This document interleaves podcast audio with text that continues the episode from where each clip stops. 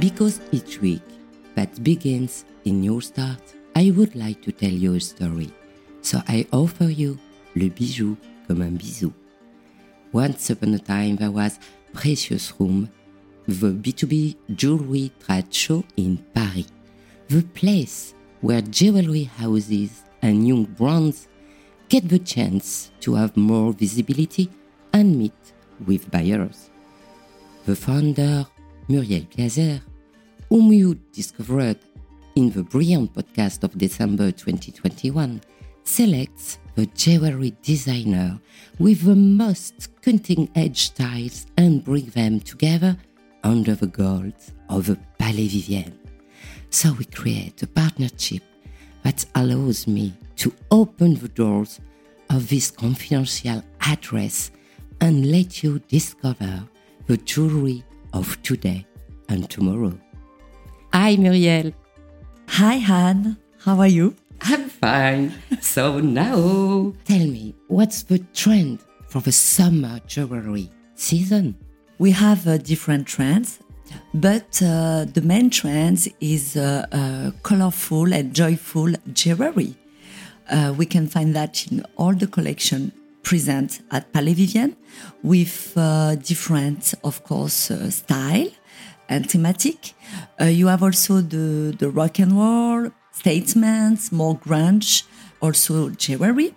And the mix of uh, material that is very bring uh, original jewel and uh, unconditional uh, style that we can find at Palais Vivienne at Precious Room this season. I know you will say that you'd like them all, but please, which one is your favorite? It's a hard question for me, you know, because uh, all of my designer uh, are super important for me. I'm very proud and honored to welcome them.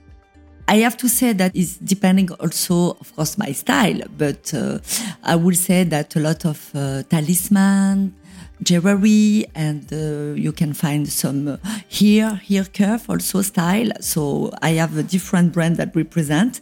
Sorry it's so complicated for me to give you one name favorite. I have to say all of them are my, are my favorite. If i can bring them all i will do but it's complicated. Um, after it depends. You can feel emotion following each jewel represent depending of your feeling your style. So today I bring uh, Dorothée Saussé, I bring on me, I mean, Mademoiselle Flora and uh, some designer that I already had uh, as Atelier Paulin that make me a special uh, bracelet called Precious with uh, tourmaline and gold each season. And I have also a ring of Sophie Dagon that will present also this summer.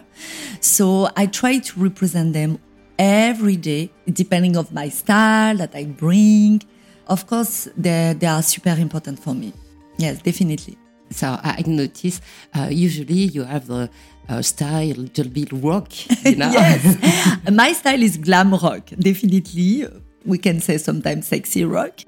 Uh, yes, it's me. It's me. Uh, I like to to mix and match because the the designer and depending of uh, as I said how I feel, how I dress, my meeting, my day, I think we are all like this. Every day we can change, and I think it's a luck. Precious Room represent also that diversity of designer and the new generation very avant-garde. I try to push them, to represent them, and to promote them with the buyers, but not only because I have also, uh, as you uh, proposed me to do this interview, but uh, I represent them also internationally.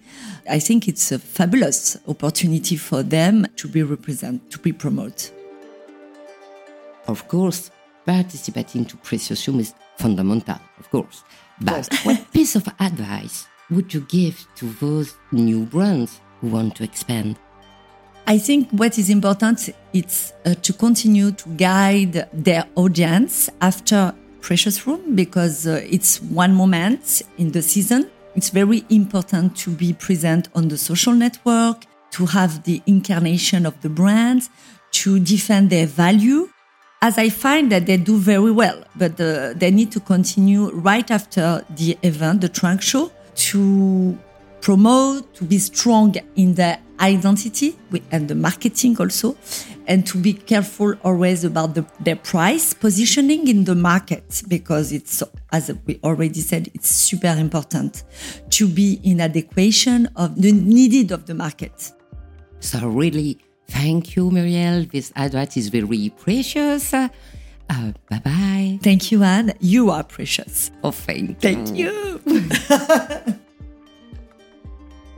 This podcast was produced in partnership with Precious Room by Muriel Piazza.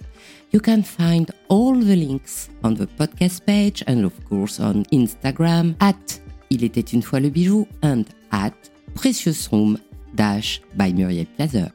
I'm Anne Desmarais de Jotan and I give jewelry a voice.